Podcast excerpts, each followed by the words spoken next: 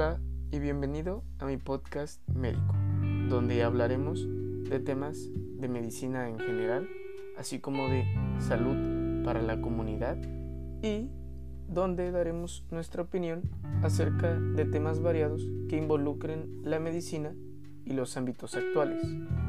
Y recuerda que tú mismo eres el que tiene que cuidar su propia salud. No hay mejor salud que la que no se pierde. Yo soy Eduardo y comencemos. Hola y bienvenidos a nuestra cita de hoy. En esta ocasión hablaremos acerca de la nueva mutación del SARS coronavirus 2, que es la llamada variante Delta. Y es que ahora esta variante de preocupación se está convirtiendo en la cepa dominante en cuanto a los casos positivos diarios alrededor del mundo. Esta nueva variante ya se ha detectado en al menos 92 países. Y no solo eso, sino que día con día son más los países que reportan un aumento en los casos positivos causados por esta nueva mutación. En este episodio te platicaré qué es la variante Delta, algunos aspectos epidemiológicos muy interesantes acerca de esta nueva variante y cómo es que esta nueva mutación interactúa con las vacunas que se encuentran actualmente disponibles en el mercado.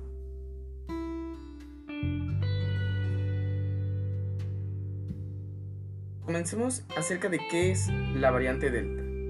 Delta es la asignación que le dio la Organización Mundial de la Salud a una nueva mutación del COVID-19 original al ingresarlo a su lista de variantes de interés en abril de este mismo año pero actualmente esta ya es considerada una variante de preocupación.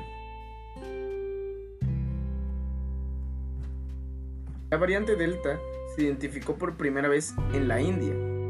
Justo después de identificarte esta variante, los casos diarios en este país asiático aumentaron desmesuradamente.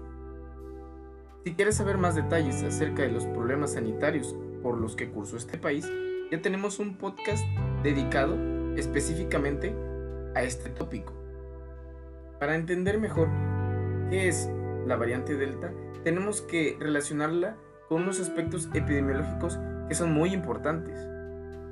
Y es que la variante Delta, como ya lo mencioné anteriormente, se ha convertido en una variante de preocupación en la nueva clasificación de la Organización Mundial de la Salud, ya que esta nueva cepa demostró que tiene una capacidad de contagio cerca del 40 al 60% mayor que la variante alfa. La variante alfa es la variante que se identificó en Inglaterra y que hasta hace menos de un mes era la cepa dominante en ese país. Teniendo en cuenta que la variante alfa ya tenía una capacidad para infectar personas mayor a comparación que la variante original hallada en Wuhan, China. En un artículo reciente publicado por la revista The Guardian, se obtuvieron los siguientes resultados, que son muy interesantes. Se analizaron 38.805 casos en Inglaterra, donde se reveló que la variante Delta se asoció con un riesgo 2,6 veces mayor de hospitalización dentro de los 14 días después del contagio y también hubo un riesgo de 1,67 veces mayor de recibir atención de urgencias dentro de los 14 días comparado con la variante alfa. En otro estudio, realizado en Escocia, se respaldaron dichos hallazgos, ya que también se apuntó a un riesgo de más del doble de sufrir una hospitalización para los infectados con la nueva variante Delta, comparándola con la nueva variante Alfa. Mucha de la información que tenemos actualmente acerca de esta nueva variante proviene de Inglaterra, y es que Inglaterra tenía planes para relajar completamente sus restricciones, ya que en ese país al menos el 84% de su población ya ha recibido una dosis de alguna vacuna. Pero por el aumento de los casos en los últimos días se han cancelado estos planes. Más precisamente, en ese país se han aumentado los casos positivos en un 70% y han aumentado un 65% las personas fallecidas en los últimos 7 días. En otros lugares también se teme que Delta pueda obstaculizar o detener el reciente progreso de Europa contra el coronavirus y está cobrando mucha fuerza en al menos otros tres países de la Unión Europea, como puede ser Italia, Bélgica y en particular Portugal, en donde ahora la variante Delta representa el 60% de los nuevos casos diarios reportados. Otro país que está sufriendo un aumento desmesurado de los casos positivos es Rusia, ya que la variante Delta se ha vuelto la cepa dominante, sobre todo en la capital, Moscú, y esta representa casi el 90% de todos los casos nuevos de esa ciudad. Según datos brindados por la Organización Mundial de la Salud, esta nueva variante será la cepa dominante a nivel mundial en los siguientes meses y se estima que en Europa llegue a serlo en el próximo mes de agosto. Como hemos estado analizando, la nueva variante Delta tiene una capacidad aumentada para contagiar y para esparcirse a través de ciudades muy densamente pobladas. Y no solo eso, es que también la nueva variante tiene cierta resistencia a las vacunas. En Inglaterra se realizaron varios estudios para comprobar la eficacia de la vacunación contra la nueva variante y se demostró que la vacunación completa es eficaz contra la variante Delta. Pero a comparación de las variantes anteriores no lo es tanto. Por ejemplo, se demostró que una dosis de la vacuna de Pfizer otorga una inmunidad de aproximadamente el 30%, que llega hasta más del 80% con ambas dosis. En contraste, los resultados al compararlos con la vacuna de Oxford AstraZeneca, estos fueron menores, ya que una sola dosis brinda una inmunidad contra esta nueva variante del 18%, que llega al 60% con ambas dosis.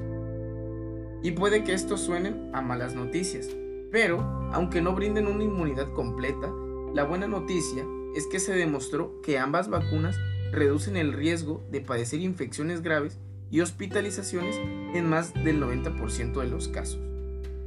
Si los datos son correctos, significa que Delta puede ser la variante que actualmente represente la mayor amenaza para la población no vacunada en todo el mundo. Bueno, ahora hagamos algunas conclusiones acerca de este tema. La nueva variante Delta, identificada por primera vez en la India a finales del año pasado, actualmente ha sonado las alarmas en todo el mundo y llega en un momento en el que se pensaba que lo peor ya había pasado. Esta nueva variante es más contagiosa causa infecciones más severas y es ligeramente más resistente a la inmunidad adquirida por los efectos de la Por todo esto, la Organización Mundial de la Salud considera necesarios que los sistemas de salud de todo el mundo estén preparados para afrontar una probable alza en los casos positivos nuevamente, lo que se consideraría una cuarta ola de contagios. Muchos países como Inglaterra, Portugal, Japón, China y los Estados Unidos han comenzado a aumentar sus casos positivos diarios causados por esta nueva variante. Es importante prestar atención a esta nueva situación, ya que se cree que se va a afectar sobre todo a las personas que no cuentan con al menos alguna dosis de alguna vacuna. Y eso, desafortunadamente, es más común en los países con bajos recursos, por lo que muy probablemente las zonas más pobres del mundo se convertirán en los siguientes epicentros de esta pandemia, que es algo que ya vimos en Sudamérica y la India. Cuando más cerca estamos de salir de esta situación, el virus cambia y mejora. Y entre más eficiente se vuelve, nosotros, desafortunadamente, más nos acostumbramos a convivir con él. Muchas gracias por llegar hasta aquí. Puedes acceder a más de esta información en nuestro blog Medicina y Salud en la actualidad y en nuestro Instagram Medicina y Salud 2020. Recuerda que no hay mejor salud que la que no se pierde. Yo soy Eduardo y muchas gracias por escuchar.